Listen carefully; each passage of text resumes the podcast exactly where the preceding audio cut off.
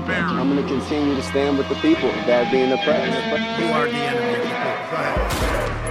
This is America. An extremism that threatens the very foundation of our republic. I'll keep you in suspense. Horizont USA, der ND-Podcast zu Politik und Kultur in den USA. Von unten und aus linker Sicht.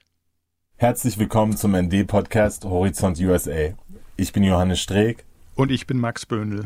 Wir sind freie Journalisten in den Vereinigten Staaten und erleben über die kommenden Wochen mit euch die Midterms. So heißen die Zwischenwahlen, die am 8. November stattfinden werden. Dazu erzählen wir euch von unseren Reportagen in entgegengesetzten und sehr anderen Ecken der USA. Max lebt und arbeitet in New Jersey. Ich bin gerade im Südwesten des Landes unterwegs, als mobile Ein-Personen-Medieneinheit sozusagen. Max erzählt von der Ostküste und von Orten wie Washington, New York oder dem ländlichen Pennsylvania. Und ich ratter momentan in einem etwas betagten Pickup-Truck von Texas zur Pazifikküste. Unterwegs berichte ich über die Midterms in Staaten wie Arizona, Nevada und Kalifornien, aber auch über Themen wie das Recht auf Abtreibung oder den Umgang mit dem Wasser im Westen der USA, das immer knapper wird. Das ist unsere zweite Folge und wir freuen uns über alle, die bis jetzt eingeschaltet haben. Wir freuen uns dabei auch, auch über euer Feedback. Also, wenn ihr Lob über uns ausschütten wolltet oder irgendeine Kritik an uns habt, dann sagt uns bitte Bescheid. In dieser Folge reden wir über Rechtsextremismus und linke Selbstverteidigung in den USA. Max hat sich mit zwei linken Aktivistinnen darüber unterhalten und wird uns erzählen, was er dabei gelernt hat. Danach erzähle ich aus West Texas, wo ich die letzte Woche verbracht habe, um eines der größten Öl- und Gasvorkommen der Welt zu besichtigen. Ich war im sogenannten Permbecken und habe dort mit Leuten aus der Öl- und Gasindustrie gesprochen, mit besorgten Umweltschützern und auch mit Leuten, die den Klimawandel einfach leugnen. Dazu gibt es jetzt noch einen kleinen Wochenrückblick. Außerdem gibt Max uns ab jetzt in jeder Ausgabe des Podcasts einen Überblick über die großen Themen der amerikanischen Medienlandschaft. Alles in allem meiner Meinung nach ein ziemlich üppiges Informationspaket für alle USA-Interessierten. Genug geintrot also, los geht's. Johannes, du bist ja im Südwesten der USA in deinem Truck unterwegs und in unserem ersten Podcast letzte Woche hast du erzählt, dass du im Permbecken im westlichen Texas unterwegs bist. Was ist das? Wieso bist du da hingefahren? Ich wollte vor allen Dingen ins Permbecken, weil es das größte oder vor allen Dingen auch produktivste Öl- und Gasvorkommen der gesamten USA ist. Ähm, wie viele sicherlich wissen, äh, sind die Vereinigten Staaten mittlerweile wieder einer der größten Ölproduzenten der Welt geworden. Das Permbecken ist maßgeblich mit für diese hohe Produktion verantwortlich. Ähm, es wird seit mittlerweile 100 Jahren dort Öl gefördert. Dort findet auch enorm viel technologische Innovation statt. Das heißt, ähm, in Sachen Bohrtechnik. Als du da entlang gefahren bist, wie muss man sich das vorstellen? Fährt man da auf riesigen Highways an Ölpumpen vorbei in der Wüste oder wie sieht das da aus? Also ich muss schon wirklich sagen, dass es eine ziemlich groteske Landschaft ist. Man merkt, dass nicht nur die gesamte Landschaft, sondern wirklich auch das menschliche Leben sich in der gesamten Region ausschließlich dieser Energieökonomie gewidmet haben. Ölpumpen findet man teilweise in ganz normalen Wohngegenden. Das heißt, man schaut auf ein Wohnhaus mit einem Vorgarten, vielleicht steht vorne auch oder hinten eine Kinderrutsche oder irgendwas, das darauf hindeutet, dass dort eine Familie lebt und äh, auf dem Grundstück dahinter schwingt dann halt diese ikonische Pumpe auf und ab. Dazu kommt, dass das Permbecken natürlich unter einer enormen Umweltbelastung leidet, die durch die nicht nur das Öl und Gas, sondern auch die ganzen Zulieferindustrien entstehen. Also allein die Highways, die dort langführen, Fracking, was dort auch im großen Stil betrieben wird, braucht enorm viel Wasser, enorm viel Sand. Das muss alles produziert und rangeschafft werden. Und das hinterlässt enorme Spuren auf der Landschaft. Ich stelle mir das dann so vor, dass die Mehrzahl der Menschen von der Öl- und Gasindustrie abhängig sind. Ja, absolut. Also es gibt ja das Konzept dieser Extractive Economies, also Wirtschaften, die eigentlich um die Extraktion von einem einzigen äh, Rohstoff herum gebaut sind. Und das Permbecken ist dafür eigentlich ein perfektes Beispiel im Straßenbild. Und man muss natürlich dazu sagen, dass ich jetzt eine knappe Woche dort verbracht habe. Ich habe da nicht länger gelebt. Aber trotzdem begegnen einem im Straßenbild wahrscheinlich auf alle acht Männer ein bis zwei weiblich gelesene Personen. Dort, wo Menschen leben, sind es halt vor allen Dingen auch billige Motels oder ähm, Fastfood-Ketten. Und all diese kleineren Geschäfte, die leben natürlich genauso vom Öl und Gas, von den Personen, die in diesen Industrien arbeiten, ob sie dort sauber machen, ob sie die Hotels oder Motels betreiben oder dort anderweitig involviert sind. Eigentlich hängt alles daran. Wenn man die Leute dann anspricht auf in Anführungszeichen sensible Themen wie ähm, Ökologie oder Klimawandel, was kriegt man da zu hören? Ich habe versucht mit den Menschen relativ offen auch meine Reaktion auf das Permbecken und die Gegend um Städte wie Midland und Odessa zu teilen und ihnen zu sagen, dass ich es auch ganz schön erschreckend finde.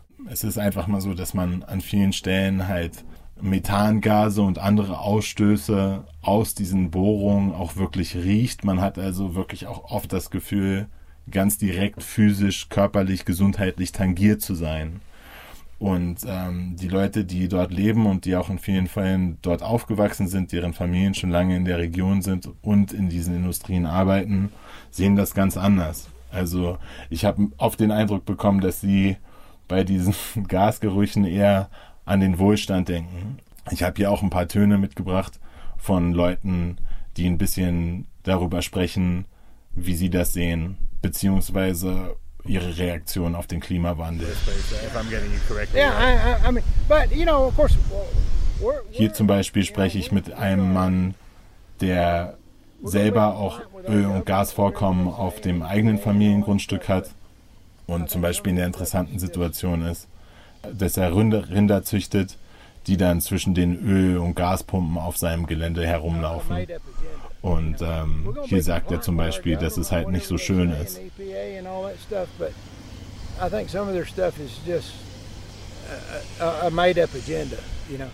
Hier sagt er zum Beispiel auch, dass er ohnehin nicht wirklich glaubt, dass da was dran ist an dieser ganzen Klimawandelgeschichte.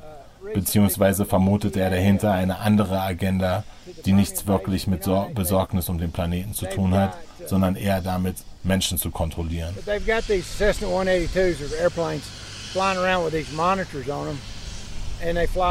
Solche Einstellungen sind mir immer wieder begegnet und ich hatte nicht das Gefühl, dass es dort großartig Sinn machen würde, mit irgendwelchen ökologischen Einwänden zu kommen oder versuchen, den Menschen mit den berühmten alternativen Fakten zu begegnen und sie so von einem wissenschaftlicheren Standpunkt zu überzeugen.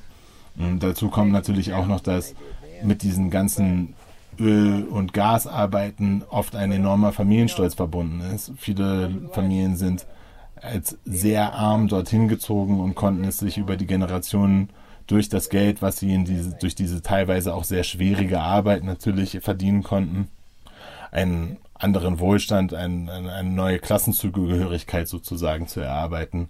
Und ähm, deswegen ist es in, in alle Richtungen auch, genau wie du sagst, ähm, sind das sensible Fragen. Wenn das die größten Öl- und Gasvorkommen in den USA sind, inwiefern ist dann das Permbecken relevant für Deutschland für, und für Europa? Ich verwende an dieser Stelle nur mal den Begriff Energiekrise. Die Menschen, mit denen ich geredet habe, die im Öl- und Gasbereich tätig sind oder deren Familien im Öl- und Gasbereich tätig sind, die haben sich auch öfters fast ein bisschen lustig gemacht über Europa. Da habe ich dann so Sprüche gehört wie, naja, das hättet ihr euch ja denken können, dass das längerfristig mit Russland nicht gut läuft oder dass sich die Leute zum Beispiel auf Saudi-Arabien bezogen haben und was die Energieabhängigkeit zu einem solchen Staat längerfristig für die EU, für Deutschland oder für andere westliche Staaten bedeutet. Und dem hatte ich natürlich relativ wenig zu entgegnen. Ich fand es genau auch deshalb interessant, ins Permbecken zu fahren, da genau diese Region wohl eine der größten Zulieferer werden könnte für das sogenannte LNG, Liquid Natural Gas. Das ist flüssig gemachtes Gas, das in Permbecken oft auch als Nebenprodukt einfach in die Atmosphäre gelassen wird. Das heißt, es wird dann abgebrannt oder auch einfach illegalerweise aus den Quellen entlassen, da das Öl so viel lukrativer ist. Das könnte sich aber alles ändern, wenn mehr Pipelines gelegt werden. Das ist natürlich auch etwas, was viele Leute dort be stark befürwortet haben. Das würde wiederum auch die Energieabhängigkeit zu Russland potenziell für die Europäische Union und für Deutschland jetzt im ganz genauen ähm, lindern können.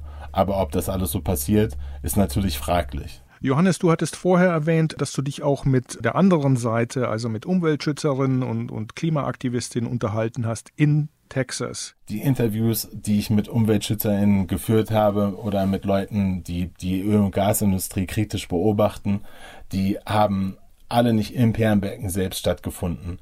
Denn dort gibt es so gut wie gar keine unabhängigen Umweltschutzorganisationen. Das heißt, die Interviews, die ich zu dem Thema geführt habe, die waren entweder per Telefon mit Leuten in anderen Bundesstaaten oder in der Hauptstadt Austin, in der ich die Woche da, davor verbracht habe. Aber natürlich gibt es allerlei Probleme im Perlenbecken und dadurch, dass Texas eine solch industriefreundliche Politik im Energiesektor betreibt, ist es auch einfach so, dass in Texas vieles passiert, was zum Beispiel in Europa hochgradig verboten wäre. Im Endeffekt geht es bei diesem Methangas und bei anderen Emissionen darum, dass diese natürlichen Gase bei jeder Ölbohrung zutage gefördert werden, was zu riesigen CO2-Emissionen führt. Also das sind Maßstäbe, die kann man sich kaum vorstellen.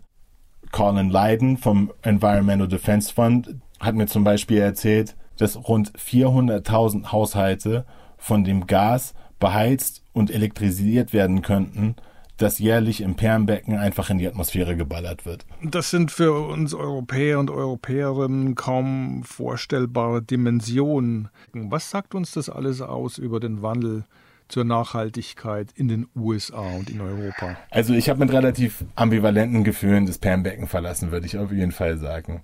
Ähm, ich durchquere ja den Südwesten auch gerade, wie wir auch vorhin schon gesagt haben, in einem alten Pickup-Truck. Was anderes wäre finanziell jetzt auch gar nicht drin gewesen. Ich bin nicht nur da, genauso wie tausende andere Menschen auch auf der Welt, absolut von fossilen Brennstoffen abhängig. Und diese Ambivalenz haben mir die Leute natürlich auch gerne vor den Latz geknallt, als ähm, vermeintlich ökomäßig eingestellter Journalist aus Europa, der versucht hat, kritische Fragen zu Themen wie Methanemissionen zu stellen. Also, wenn mir mein Besuch im Permbecken jetzt irgendwas beigebracht hat oder wirklich gezeigt hat, dann eben, wie schwierig dieser Wandel wird das Gefühl hatte ich oft im Permbecken, dass ich ähm, die ökologischen und landschaftlichen Konsequenzen und auch die menschlichen Konsequenzen von unserer fossilen Weltwirtschaft, wenn man sie so nennen soll, ähm, einfach am eigenen Leid wirklich erspüren konnte. Ich war danach wahnsinnig erschöpft. Ähm, mir hat es wirklich öfters in der Lunge gebrannt. Vielleicht war ich dann irgendwann auch zu doll ins Thema reingelesen, um dann nicht etwas paranoid zu werden aber ich habe irgendwie auch am eigenen Körper die Spuren von dieser extraktiven Wirtschaften erlebt. Ähm, und das war für mich ein ziemlich beeindruckendes Erlebnis. Wochenrückblick.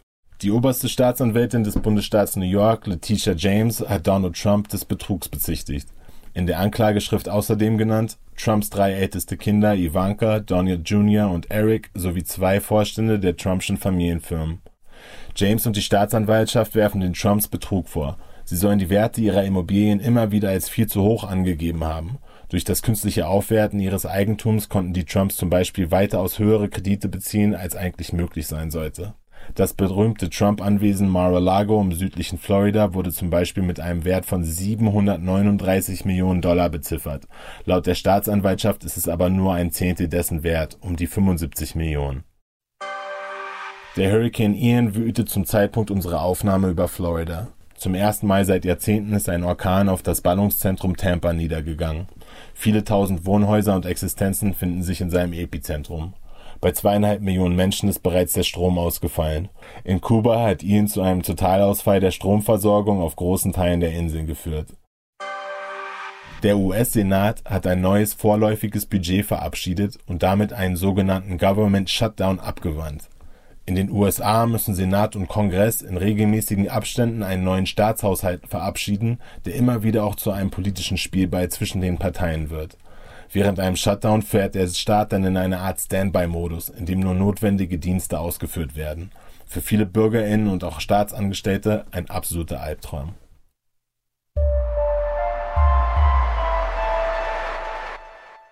Okay, Max. Du hast in unserem letzten Podcast ja von deinem Besuch beim Trump-Auftritt in Pennsylvania erzählt und dass dir dort teilweise auch wirklich richtige Neonazis begegnet sind. Sind das dann Leute aus Pennsylvania? Sind die extra eingereist, zwar zur Verstärkung von außen oder wie muss man sich das vorstellen? Das sind Leute aus Pennsylvania selbst. Die rechte Szene und die Rechtsextremen sind hier leider stark genug. Da braucht niemand aus anderen Bundesstaaten anreisen.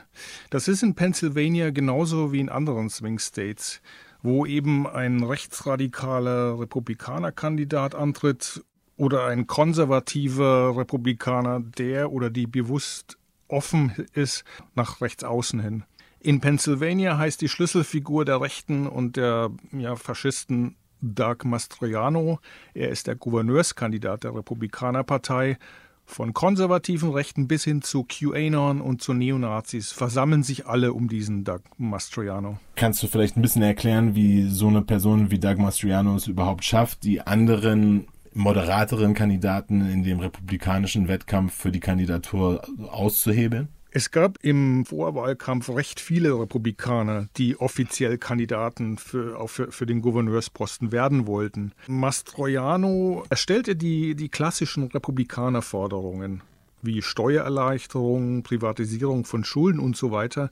Aber diesen, diesen typisch klassisch neoliberalen Forderungen setzte er noch eine ganz radikalere Forderung obendrauf, nämlich die nach einem Abtreibungsverbot in Pennsylvania.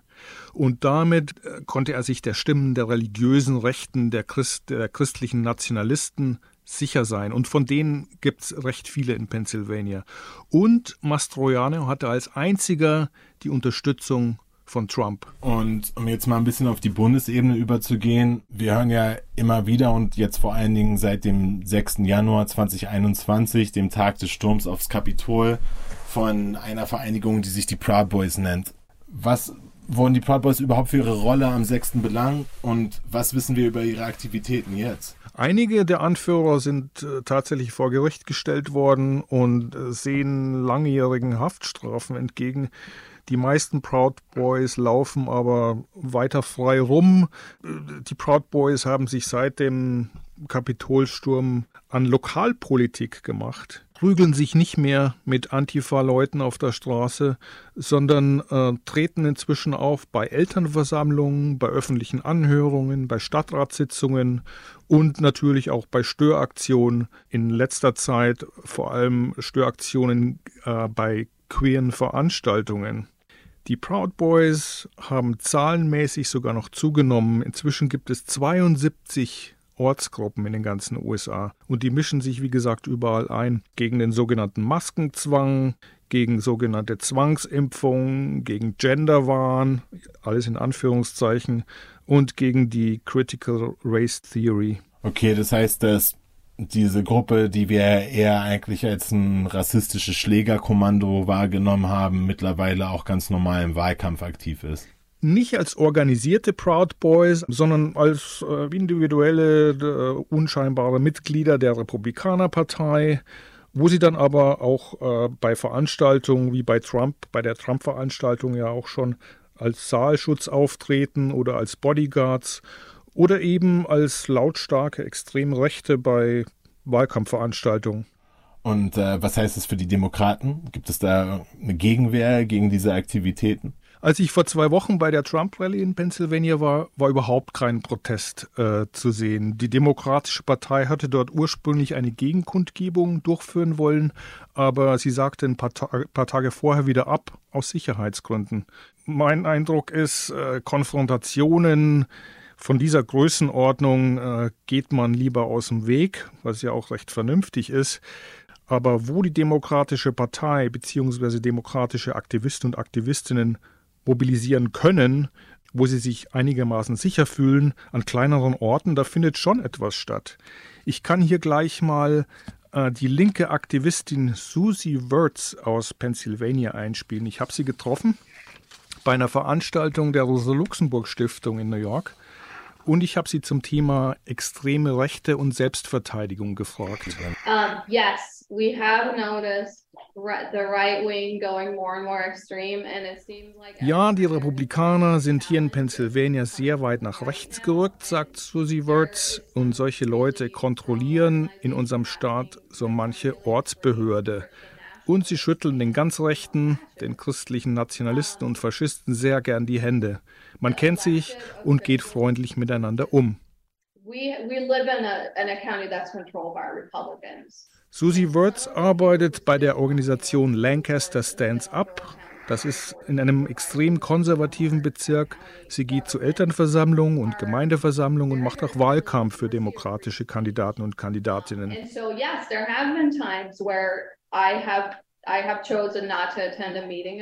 Manchmal geht sie aber doch nicht zu solchen Veranstaltungen aus Angst vor Übergriffen, sagt sie.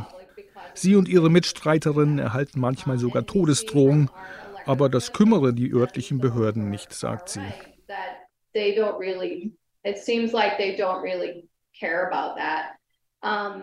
Als Linke betrachte sie sich großenteils, aber nur großenteils als Pazifistin, sagt Susie Wirtz.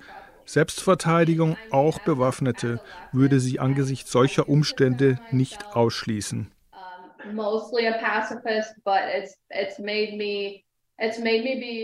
Sie wisse, wie man mit der Waffe umgehe. Mehr sagt Susie Words dazu nicht. Ich habe auch noch eine andere Aktivistin gefragt. Sie heißt Melinda Lavon und war federführend in Kansas dabei, als es darum ging, gegen Abtreibungsverbote zu mobilisieren. Das war ja auch erfolgreich. Und das in einem Bundesstaat, der mehrheitlich Republikaner wählt, die ziemlich weit rechts sind. Melinda Lavon sagt dazu Folgendes. Der Druck von rechts und von rechts außen sei viel stärker als früher geworden, sagt Melinda Lavon. In Kansas gäbe es inzwischen elf aktive bewaffnete Milizen. Waffen offen zu tragen sei in Kansas erlaubt und inzwischen auch üblich. Die weißen Nationalisten in Kansas seien alle bewaffnet, sagt Melinda Lavon. Und sie selbst trage seit dem vergangenen Jahr inzwischen auch eine Waffe, allerdings nicht offen. Uh, Denn sie fahre oft in kleinere Ortschaften, Selbstschutz sei nötig geworden. Und in der Ortschaft, in der sie lebe, sei ein Arzt, der Abtreibungen vornahm, umgebracht worden right? Um, so, so safety has been a, a huge issue. Medienrückblick. Was uns beim Lesen, beim Hören und Schauen amerikanischer Medien in den vergangenen Tagen auffiel. Der Wahlsieg der rechtsextremen Giorgia Meloni in Italien ruft auch in den USA bei einschlägigen Medien Begeisterungsstürme hervor. Im Wall Street Journal hieß es, wie bei vielen anderen konservativen Medien weltweit auch, das italienische Regierungsbündnis sei eine Rückkehr zur demokratischen Normalität. Erregt geifern sie, kommentierte dazu das Internetmagazin The Daily Beast die Reaktionen ganz rechter Medien in den USA. Giorgia Meloni ist in den USA keine Unbekannte. Erst Anfang August war sie Gastrednerin in Texas bei einer großen Konferenz namens Conservative Political Action Conference, die als Scharnier zwischen Konservativen und Rechtsextremen dient. Auch Ungarns Viktor Orban sprach dort und natürlich Trump. Dessen ehemaliger Chefstratege Steve Bannon war schon vor fünf Jahren mit Meloni in Italien im Wahlkampf unterwegs. Und Meloni nahm 2020 in Washington als einziger geladener Gast aus Italien teil am National Prayer Breakfast unter Trump, wo sie ihn über allen Klee lobte. Meloni stehe in der politischen Mitte oder Mitte rechts, heißt es unisono in konservativen wie auch in rechtsextremen US-Medien. Wer etwas anderes behaupte und das Wort Faschismus in den Mund nehme, verbreite linke Propaganda. Der wichtigste mediale Rechtsaußen Tucker Carlson sagte in seiner Sendung auf Fox News vor einem Millionenpublikum, Zitat, Amerikanische Familien werden wie italienische von denselben toxischen Ideologien zerfressen. Gemeint ist der sogenannte Kulturmarxismus, ein faschistisches Schlagwort. Eine Präsidentschaftskandidatin von diesem Kaliber sei auch den USA zu wünschen, sagte Carlson. Mit Blick auf die Präsidentschaftswahlen 2024 prognostiziert das Internetmagazin Politico, Meloni werde den US-Demokraten noch große Kopfschmerzen bereiten, denn der erfolgreiche Machtaufstieg der Italienerin könne der amerikanischen Rechten als Vorbild dienen. Meloni sei viel disziplinierter als Trump vorgegangen. Das war's für diese Ausgabe Horizont USA der ND-Podcast zur Politik und Kultur in den USA. Ich bin Johannes Streeck. Und ich bin Max Böhnl. Und ihr könnt unsere Arbeit unterstützen, indem ihr zum Beispiel das ND abonniert und natürlich auch diesen Podcast. Weiteres von uns findet ihr über unsere Twitter-Accounts. Ich bin at Johannes Streeck, alles ein Wort. Max folgt ihr bei at Max Bohne, also sein Nachname ohne das Ö, sondern anstelle dessen ein O. Ich habe außerdem noch einen Newsletter, in dem ihr Fotos und allerlei andere Eindrücke von meinen Reisen bekommt. Den findet ihr bei anderer, das ist A-N-D-E-R-E-R. Substack.com. Max ist auch auf Facebook und auf Soundcloud zu finden.